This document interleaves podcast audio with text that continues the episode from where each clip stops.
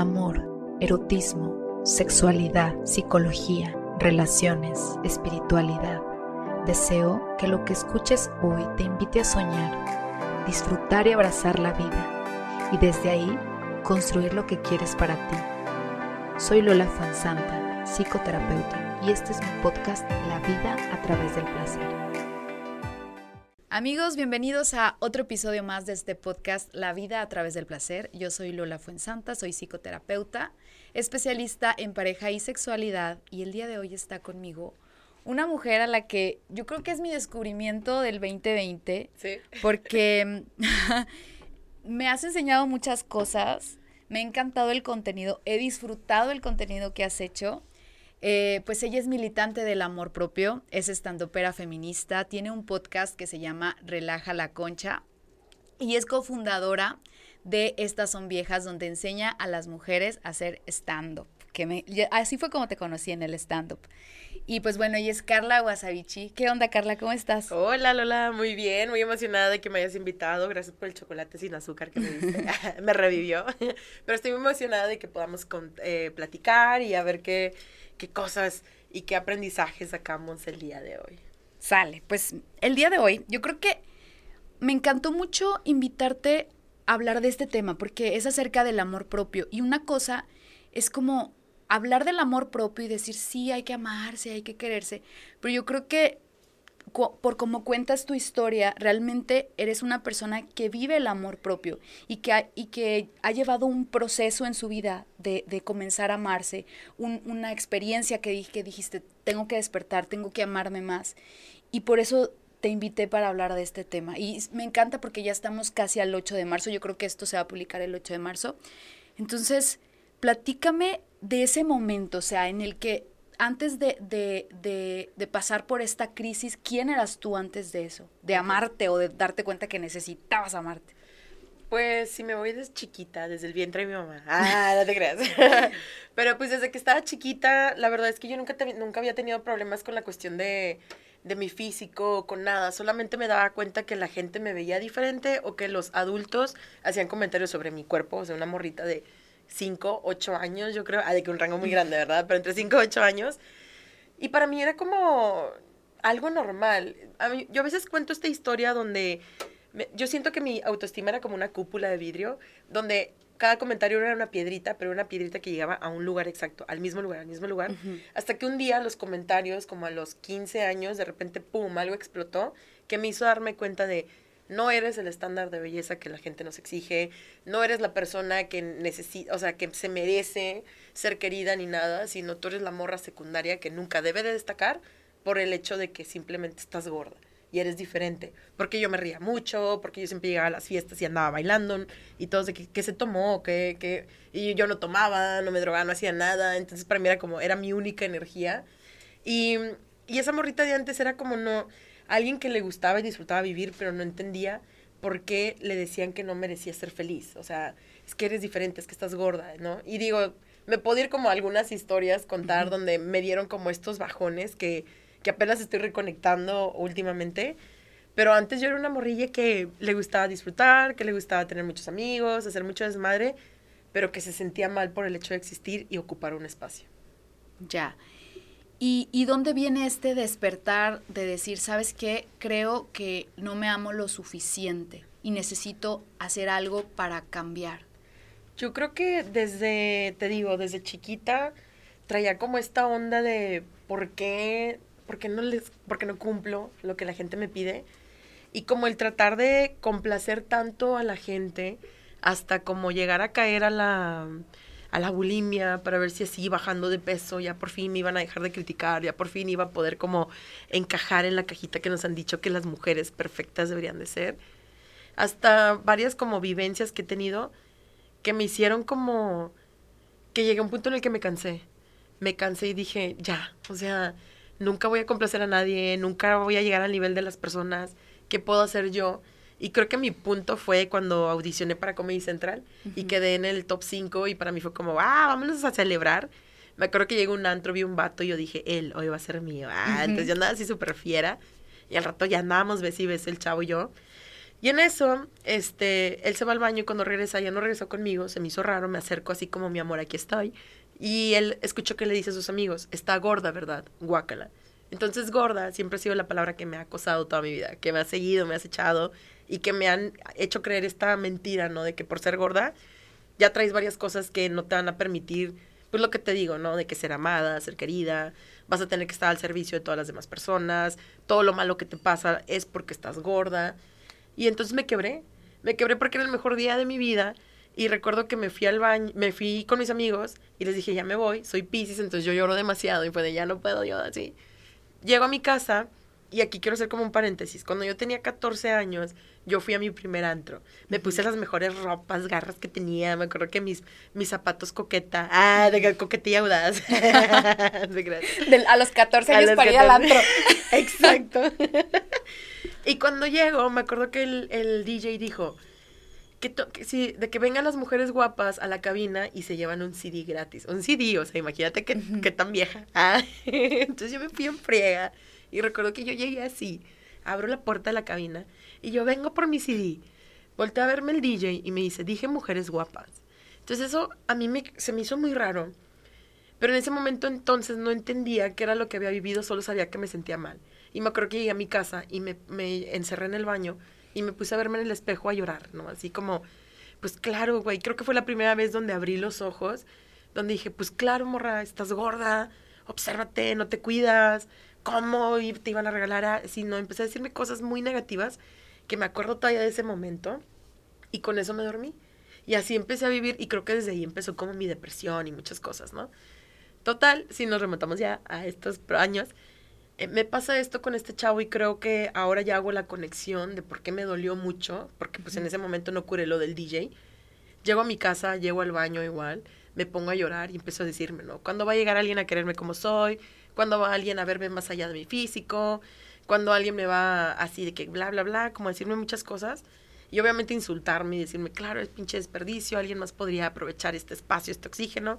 Hasta que de repente sentí como un golpe en la cabeza y fue, ¿cómo cuándo va a llegar alguien, güey? Esa persona eres tú y está aquí, ¿no? Eres... Entonces me volteé a ver en el espejo y dije, ¿qué estoy haciendo? O sea, porque estoy dando algo tan importante como mi felicidad, la estoy poniendo en manos de otras personas. Entonces de ahí nació lo del I fucking love myself challenge, donde dije, a ver, ¿qué tengo que hacer yo para darme el amor que estoy buscando en otras personas. Y, y, pues ahí fue que nació toda esta onda del reto. Y pues bueno, ahí va. Pero sí, sí, sí, lo vi que en febrero lo, lo relanzaste. Cada febrero lo, lo, hago y ahorita, de hecho, esta vez no lo pude hacer todo completo, me quedaban siete retos, pero son siete retos que, por ejemplo, el de aprende algo nuevo, pues me metí a burlesque.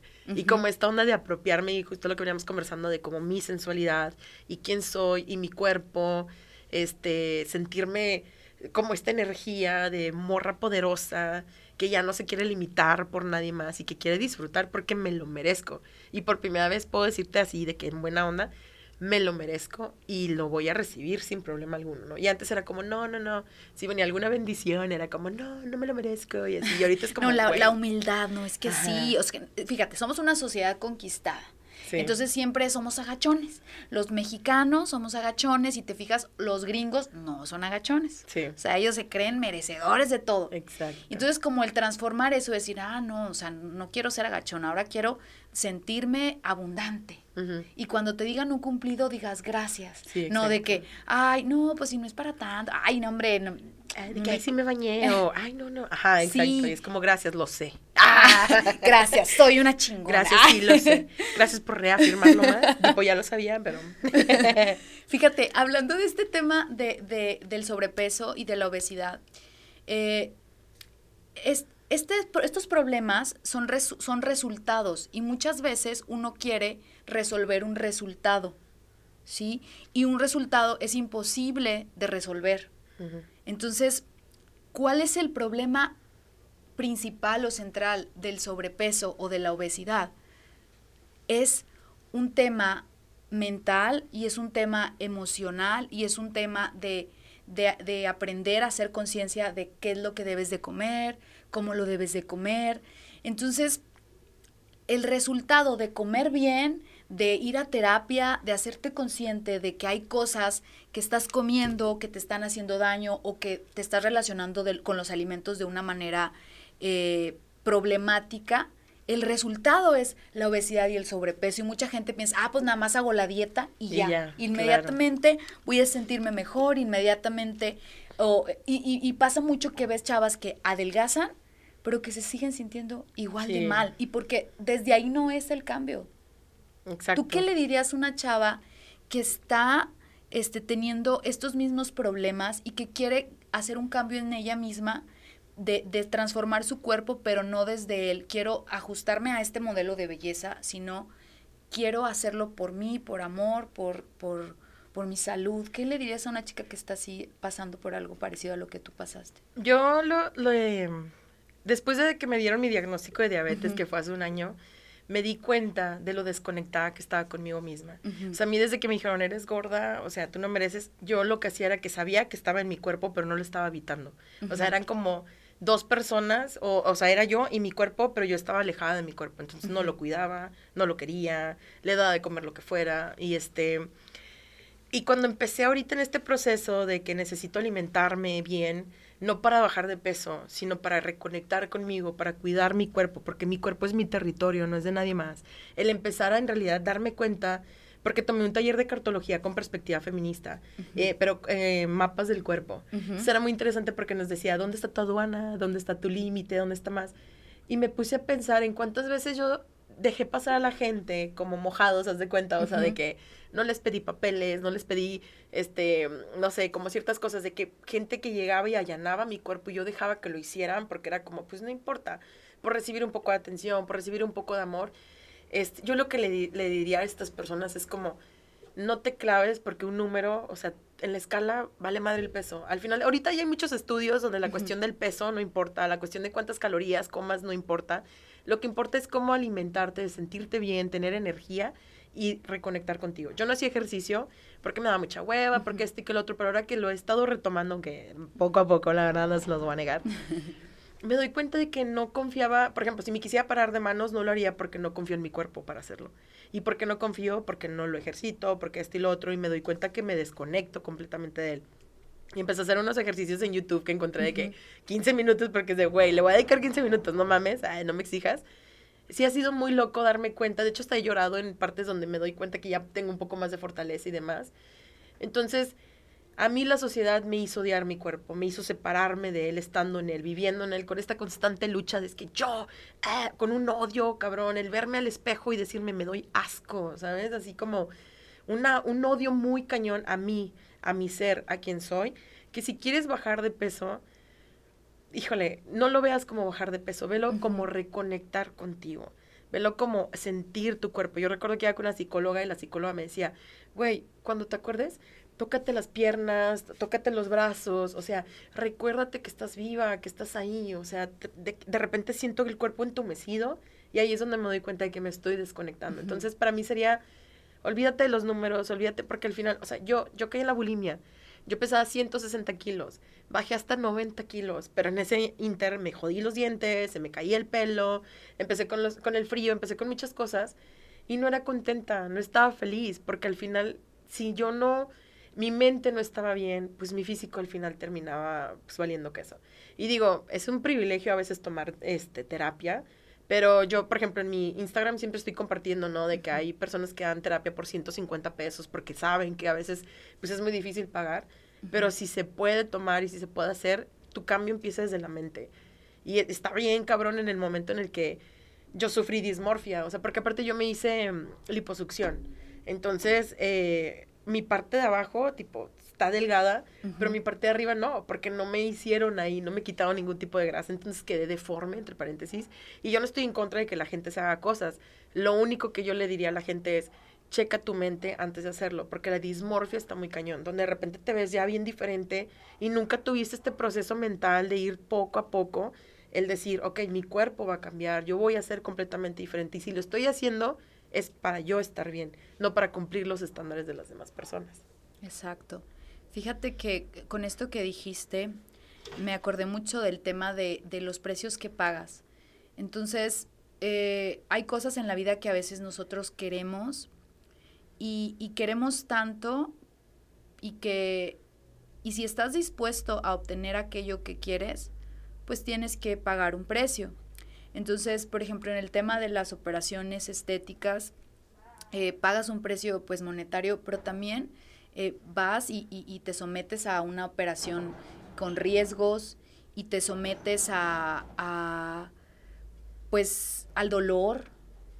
Entonces, eh, pues si tú estás, si tú crees que eso es lo que tú necesitas, a lo mejor unas boobies o unas nalgas, este, pagas el precio, pero al final también te lo van a cobrar tu propio cuerpo, o sea, y, y, está, y debes estar consciente porque a veces hacemos las cosas de una manera inconsciente. Dices, pues, pues, qué tan difícil puede ser hacerlo, ¿verdad? Pero no sabes que te las tienes que estar cambiando. Entonces, si tú quieres hacer algo en tu vida, cualquier cosa, o sea, desde, desde mejorar tu autoestima, sabes que tienes que pasar por un proceso. Y, quiero también que sepas que, que, si quieres ir a, que si quieres mejorar tus emociones o sentirte mejor, pues tienes que ir a terapia y tienes que pagar el precio de ir a terapia y tienes que... Eh, la inversión. La, la inversión y aparte meterte a escudriñar cosas que las metiste, o sea, en el último cajón de tu corazón y sacarlas. Y a veces no es un proceso tan amoroso. Realmente, o sea, el cambio viene por dos lados, de dos maneras. Uno es a través del dolor, que te duele tanto, tanto, tanto, que cambias, ¿sí? O a través del amor, o a través de una decisión personal de yo quiero hacer esto. Lo ideal obviamente es que sea a través del amor, que sea un cambio, este, sí, o sea, que no duela, que sea por una decisión. Entonces, yo ahorita, por mucho tiempo, lo hice a través del dolor. Y ya elegí conscientemente, ¿sabes qué? O sea, yo ya no quiero dolor en mi vida, yo ahora quiero hacer las cosas pues flojita y cooperando, ¿verdad? Sí, Entonces, si tú quieres hacer un cambio, tienes que pagar el precio y tienes que saber qué implica el hacer ese cambio. Sí. Fíjate que yo muchas veces le digo a la gente, porque me preguntan de cómo lo hiciste para quererte a ti misma, y yo les digo, eh, usualmente me pasa después de una conferencia, y yo te acabo de contar una plática de 40 minutos y no me entendiste. Ah, como, ¿qué está pasando aquí? ¿Fallé o qué? Pero yo les digo, es que nunca vas a llegar a quererte al 100%. O sea, el quererte a ti misma o el, amor propio es una decisión que tienes que tomar todos los días. O sea, no es una finalidad, es algo que tienes que ir trabajando. Y amor propio, y para mí la diferencia entre amor propio y autoestima es que autoestima, pues me puedo ver y decir, ay, un perrota con madre, ¿no?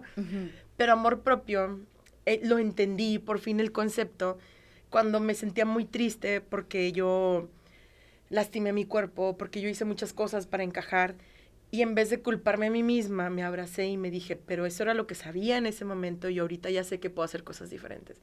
Amor propio para mí es cuando me caigo y digo, chin, me comí esto y no debí de haberlo hecho. Y es como, güey, disfrútalo, no te preocupes, no te mortifiques, porque es ser humana, ¿sabes? O ser humano. Es poder disfrutar la gama de sentimientos que tenemos.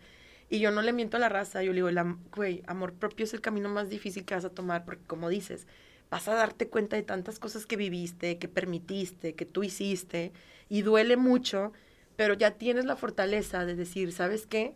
O sea, me quiero y sé que si me caigo, me puedo perdonar y puedo seguir adelante, ¿no? Y tampoco verlo como en un trip así súper positivo, mm, tóxico, ¿no? De tú puedes, sí. Claro. Sino como en una cuestión de que es poco a poco y que todos estamos en ese proceso, porque me llega mucha gente que es que no quiero estar triste, es que no quiero, le digo, es que ¿por qué no quieres llorar? Tu cuerpo te lo está pidiendo, tu cuerpo te está diciendo, necesito sacar esta frustración, esta tristeza, todo esto que tienes guardado. Y yo últimamente he estado disfrutando y apreciando muchísimo, incluso hasta mis propios enojos, ¿sabes? Porque a mí me da miedo de, es que yo no soy enojona, es que yo soy muy alegre, es que yo soy muy pero sí tengo ahí cosas bien cargadas que ahorita están empezando a salir, que necesito manejar. Obviamente mi psicóloga es como le digo, ayúdame porque tengo ganas de gritarle a alguien y si alguien me escribe ahorita a mi Instagram, yo les voy a responder así como me vale queso, ¿no? Pero es como no tenerle miedo a sentir, porque sí está muy padre la felicidad, pero la felicidad es un estado de un ratito, o sea, y, y, como que le huimos y tenemos tanto miedo al llorar, a reír, a, a sentirnos frustrados, a enojarnos, cuando también es parte de la vida y es parte de lo que somos. No lo podemos esconder y es una parte muy bonita. Yo me, he cachado de que la última vez estaba acostada y como empecé con una nueva nutrióloga y estoy empezando como esta cuestión de comer consciente, comer sin calorías, comer sin recetas, como empezar a entender el por qué como lo que como y demás. Me acuerdo que me acosté y estaba yo así como contemplando y pensando un poco y de repente de la nada sentí como un calorcito muy raro y me abracé a mí misma y me empecé a decir, le dije a mi cuerpo, no sabes cuánto te agradezco que hayas aguantado un chingo. O sea, de que desde que estabas chiquita, desde que estábamos las dos chiquitas, porque me gusta hablarle como si fuera otra persona, le digo, cuando me hicieron mi análisis de azúcar tenía 400 de azúcar. Imagínate. Digo, aparte de un día anterior me acabé de comer un Dairy Queen, ¿verdad? Entonces, yo la cagué, no la voy a negar. Pero fue de, pudiste haber, o sea, pude haber perdido los pies, pude haber perdido algo, y aún así aguantaste y resististe y le pedí perdón y abracé mi cuerpo y le dije, neta, muchas gracias, porque ahorita ya te escuché, ya te observé, ya estoy empezando a ponerme en sintonía contigo y te agradezco que todavía tengo mis pies, que todavía estoy funcional y que me, yo quiero pensar que me va a aguantar en lo que estoy aprendiendo en este proceso de qué comer y cómo cuidarme, porque quiero seguir viva, quiero seguir creando impacto, me encanta disfrutar, me encanta llorar, gritar, lo que sea, pero quiero la verdad es que sí quiero honrarlo por todo lo que ha hecho. Bueno, honrarla, porque mi cuerpo es femenina, mi cuerpo. Sí, fíjate que me recordaste a una cosa que, no sé si lo conozcas, imagino que sí, el oponopono. Ah, sí, sí, sí. Sí, o sea, lo siento, perdón, gracias, te amo. Y, y sí, a veces como que no somos conscientes de, de cómo nos estamos dañando y cuando lo llevas a la conciencia, porque el ser humano es el único ser vivo en la Tierra que tiene conciencia de, de que piensa. Ok. Entonces, el decir, güey, me he equivocado, no hay pedo, ya me di cuenta que me he equivocado y, y, amo y abrazo mis errores porque me han convertido en la persona que soy y hoy tomo una decisión de hacer un cambio, pero desde el amor y desde el, desde, y desde, y si la cago, no tomarla contra mí y volver a caer como que en esa autodestrucción, porque son como, es como una cosa, un instinto autodestructivo, ¿no? De que la cagas y empiezas como que a darte de latigazos. Ya me comí esto y otra vez la cagué. Entonces, es como observar que dentro de ti coexisten varios, varias, este, deseos. O sea, por un lado está esta persona que, que, le encanta la positividad y que le encanta dar conferencias, por ejemplo, y, y, por otro lado también está aquella persona que de repente le gusta este, eh, comer porquerías.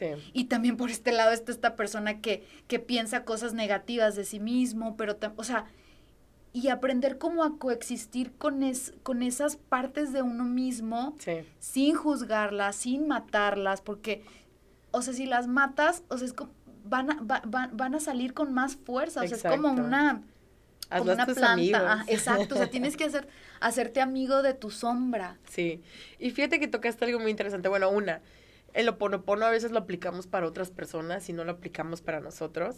Y dos, muchas veces creen que porque ya te quieres a ti mismo o a ti misma, nunca más te van a volver a ver la cara de estúpida. Y no, o sea, hasta en el amor propio nos ponen estándares, porque una vez pasé, eh, abrí, hice un, un en vivo y conté sobre no sé qué, y una chava contó, es que yo, mi novio, no sé qué, y una morra de que es porque no te quieres a ti misma. Y yo, eh, o sea, ponle un alto, porque yo he trabajado muchísimo en mí, pero sí me ha pasado donde, pues, mi ex, otras cosas y así, y no significa que no me quiera, sino que, oye, di una oportunidad, pero la diferencia es que esta vez me caí, pero me perdoné a mí misma y supe cuándo poner límites. O sea, el amor propio es empezar a entender cuándo decir no, cuándo decir sí, y, y, poder caer en ciertas personas, porque hay gente que es muy canija, o sea, hay gente que neta sabe cómo entrarle, y, y, decir, ¿sabes qué? Esto no es lo que me merezco, y no hay problema, o sea, no significa que porque no te quisiste, y muchas veces creo que hasta nos, nos juzgan más a las morras de que, pero tú estudiaste, pero tú no, pues sí, pero nada tiene que ver el tener una maestría en tales cosas o en la educación a tener una maestría en la vida, donde nunca nos enseñan qué onda con nuestros sentimientos, cómo expresarnos, y como morras siempre nos dicen complacer, complacer, complacer, cuando de repente es de, pues no es así. Y muchas no quieren decir no y poner límites porque no queremos alterar o ser disruptivas o que nos digan locas. Pero al final que nos digan locas es el mejor cumplido porque las locas queremos cambiar el mundo y bye, ¿no? Punto. Sí, es, esto me encanta eso de, de aprender a poner límites y de, güey, ¿por qué no puedo ser perra? En algún momento, o sea, un perro ladra para defenderse. Claro que y lo, lo hemos platicado en otros episodios, que eh, los límites se ponen amorosamente firmes. O sea, primero, y creo que lo dijo Jerónimo con el, con el saludo de, de los, este, ¿cómo se llama? De los que hacen artes marciales. O sea, el saludo es así. Entonces dice, primero pongo límites a través del amor. Y todo artes madrazos. y si no entiendes a través del amor, va a través de los putazos. Ok. O sea, porque yo te estoy, o sea, primero te estoy hablando bonito. Sí. Oye, ¿sabes qué? No, gracias. No, muchas gracias, ahí para la próxima. Y luego ya después, que no te estoy diciendo, cabrón. Sí, sí, sí. Ah, pero si me vas a atacar, obvio me voy a defender. Entonces, a mí me ha pasado, fíjate, me pasó con un jefe que tenía, que de verdad era buena persona, pero el güey se, se desesperaba y, y una vez nos gritó, éramos tres mujeres en el equipo y él nos gritó y nos dijo, ¿qué nos dijo? ¿Cuántas putas veces tengo que decirles?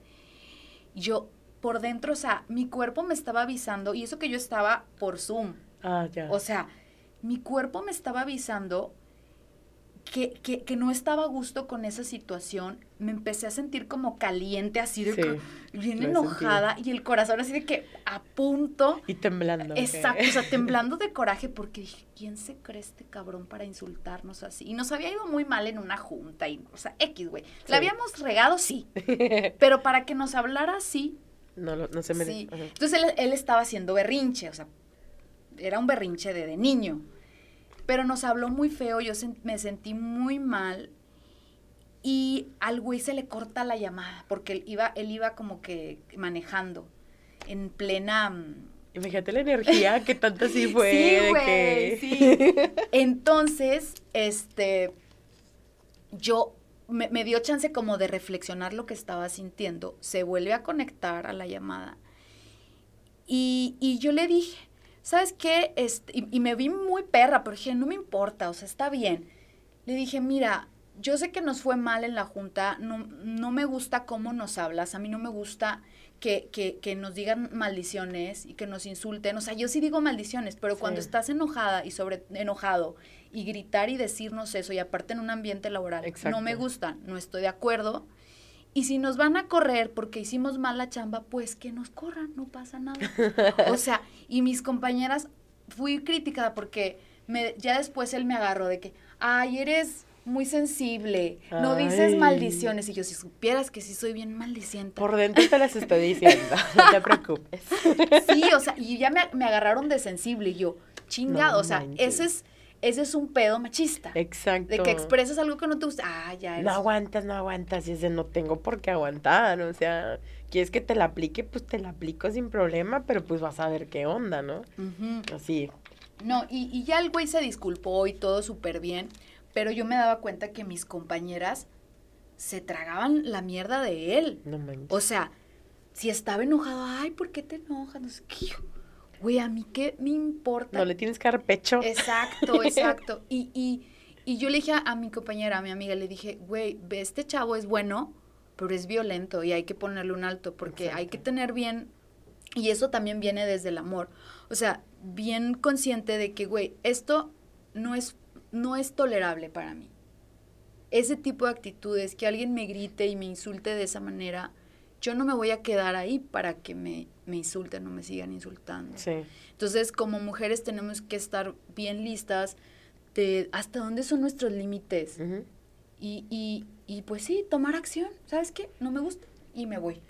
Porque, y, te chingas. Exacto, porque ahí viene el por qué no quiero incomodar a quien me está incomodando. O sea, a mí me pasó una vez en una fiesta, llegó un chavo borracho y agarrándome y abrazándome y mis amigos ahí viendo y todo el mundo así incómodo. Me acuerdo que el chavo se fue y yo le reclamé a mis amigos y les dije, ¿por qué no dijeron nada? ¿Por qué no hablaron? No sé qué. Y ellos, pues es que tú no dijiste nada. Y entonces me di cuenta de que también había una responsabilidad de mi parte, ¿no? Y yo, y ahí me cuestioné y dije, ¿por qué no quise incomodar a esta persona que me estaba incomodando? Entonces tenemos mucho miedo, o sea, tenemos mucho miedo porque nos pueden correr, porque este y el otro, pero a ver, para empezar hay leyes, ah, o sea, sí nos podemos defender. Y dos, que no nos dé miedo porque si tú lo estás permitiendo que pase. Y yo siento que tenemos una deuda de cierta forma con las morras que vienen detrás de nosotros. A ti te lo hizo, se lo va a hacer a la próxima y así se va a ir y así se va a ir. Y si una levanta la voz y no sabemos el poder de nuestra voz. O sea, ese momento, aunque tú lo hayas dicho y aunque hayan dicho ellas de que, ay, no, y ellos te hayan juzgado, cambió completamente. O sea, rompiste con lo que estaba establecido y estoy segura que ese vato de repente le puede dudar. Y aunque diga, ay, que no sé qué, ahí se nota que el sensible y el afectado fue él, no fuiste tú, ¿sabes? Es como, o sea, neta te afectó tanto que te haya puesto en tu lugar. Pero ahí yo siempre me quedo con esta cuestión de dejar de tener miedo de incomodar a quienes nos está incomodando. Sí, y las personas te miden tus límites. O sea, no se portan igual contigo que con aquel, ni con aquel, ni con aquel. Entonces dices, mira, y, a mí me daba pena también hacerlo. Porque, pues sí, porque una siempre se quiere ver bonita y linda gente. Claro. y Lolita es muy bonita. Soy chida, soy chida. Vamos a hablar acerca de, la sexualidad. Ok. Veo que, que, hablas mucho del tema de la sexualidad, compartes incluso eh, anécdotas personales de tu sexualidad. ¿Cómo, cómo has manejado la, la sexualidad y el amor propio? Fíjate. Esto fue La vida a través del placer. Yo soy Lola Fuensanta, psicoterapeuta. Te invito a seguirme en mis redes sociales, Facebook e Instagram, Lola Fuensanta, Grupo Psicológico PIS y Conciencia Corporal. Muchas gracias por escuchar.